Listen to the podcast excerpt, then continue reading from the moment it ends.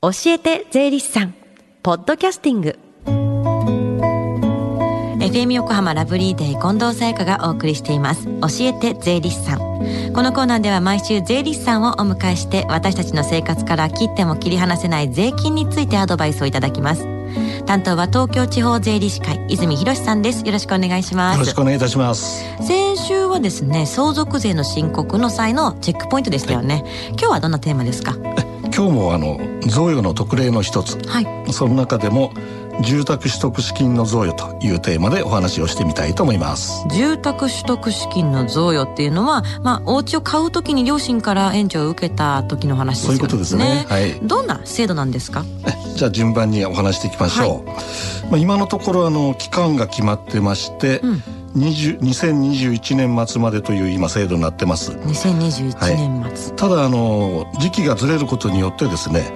家屋を取得するための契約を取り交わす日がずれてくると金額が多少変わってくるという制度になってます。まあ今のところはあの1200万円か700万円2つの限度があるよということになってます。これはだいぶ違う金額だと思うんですけどなんで違うんですか？これはねあの建物のね、うん、あの性質っていうか質なんですね。はい。ですからよく最近あの省エネ住宅とかっていうでしょ？はい。でそれとそれ以外の住宅で分かれていて、うんうん、省エネだと1200万が適用できる、はい、それ以外だと700万、まあ、こんな違いなんですね。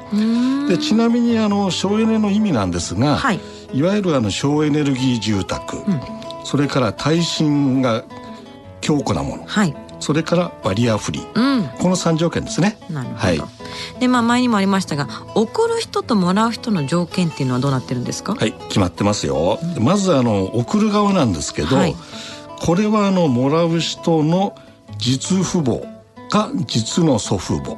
に限られます。お父さんかおじいちゃんおばあちゃんですよね。はい、従ってあの配偶者の同じようなご両親とかっていうのはダメなんですね。うん、ただまああの例外としては養子縁組みしている場合には、まあ、その場合には OK だと、うん、こんな制度になってます。はい。ではじゃあもらう人どうかということなんですが、うん、こちらちょっとあの数がありますので、はい、一つずつお話しします。うん、まずあのいつもある話なんですが年齢制限、はい、もらった年の1月1日現在で20歳以上、うん、じゃあ次もらった年のその人の合計所得金額が2000万円以下。あんまりお金持ちダメよという話ですね、はい、それから3つ目。以前にもあの制度を使っていたケースはダメ。ただしその時期は平成21年から26年までの間にその制度を使ってたら今回ちょっと遠慮してくださいねという話、うん、それからあの身内から安くあの家を取得した時はダメですよ。通常の業者からのあの買い物ですね、はい、それから次もらった年の次の年の3月15日までにはちゃんと住んでねと。そういう条件があります、はい、それからその次もらった時に日本国内に住所があること、うん。でそれからあの次なんですけども先ほどのあの例外的な措置として多少あの業者さんの都合で引き渡しが遅れることあります、はい、その場合にはまあ多少余裕を持ってその年の年末までには住み始めてくださいよ。それだったら OK ですよという特例もあります、うん、それから最後の条件。建物の床面積が、え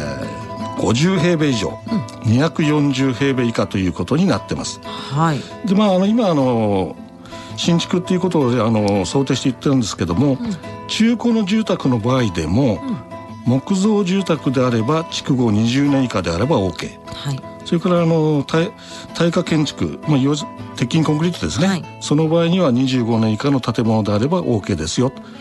こんな条件がありますね。結構ありますね。そうなんですよ。大、体、ね特例が絡むケースっていうのは、いろいろシビアな条件がついてるんですけども、うんうん、ただその代わりそれを前外に使えば、結構あのメリットがあるよねっていうことですね。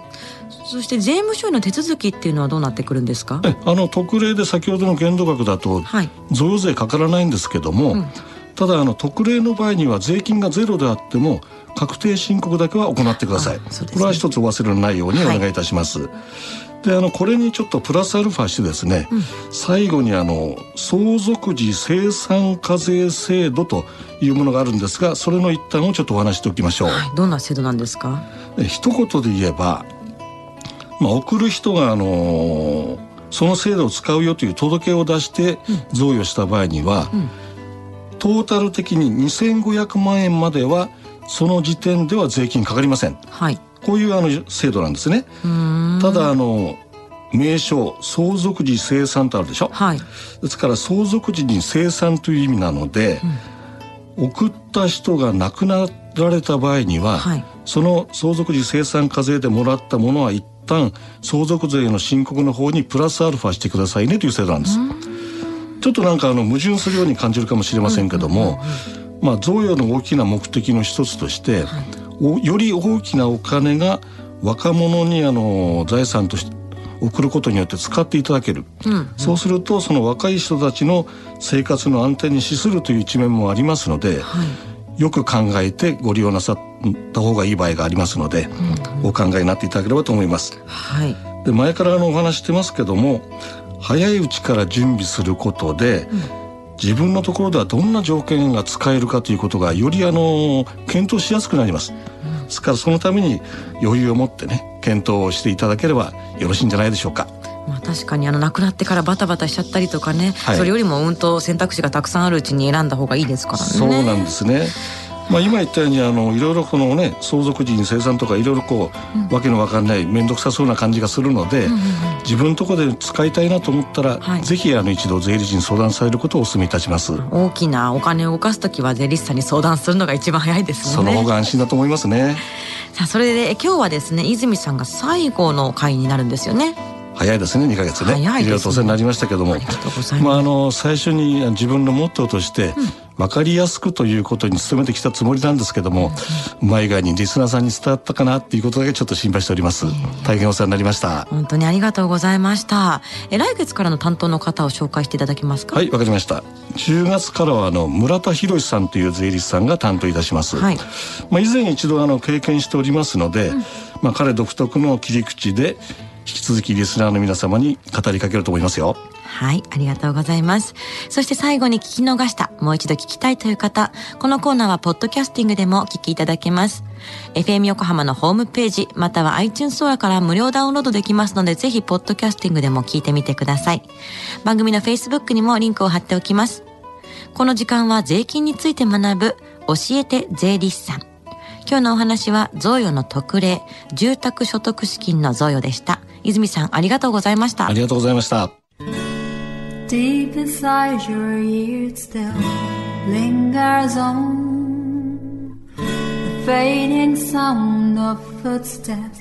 so clear to hear whenever I find you with empty beer bottles in your hand. I see someone four years old staring back at me.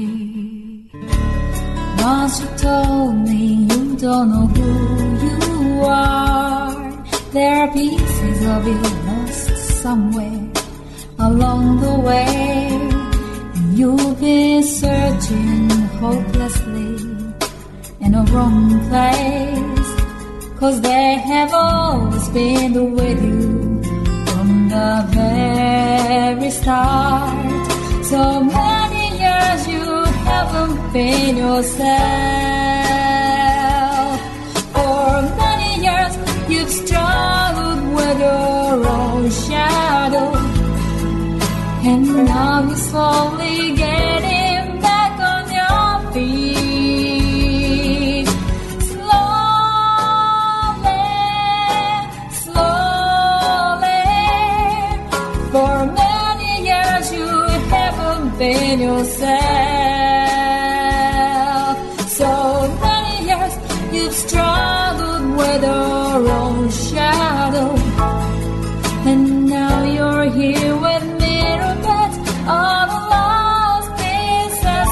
another.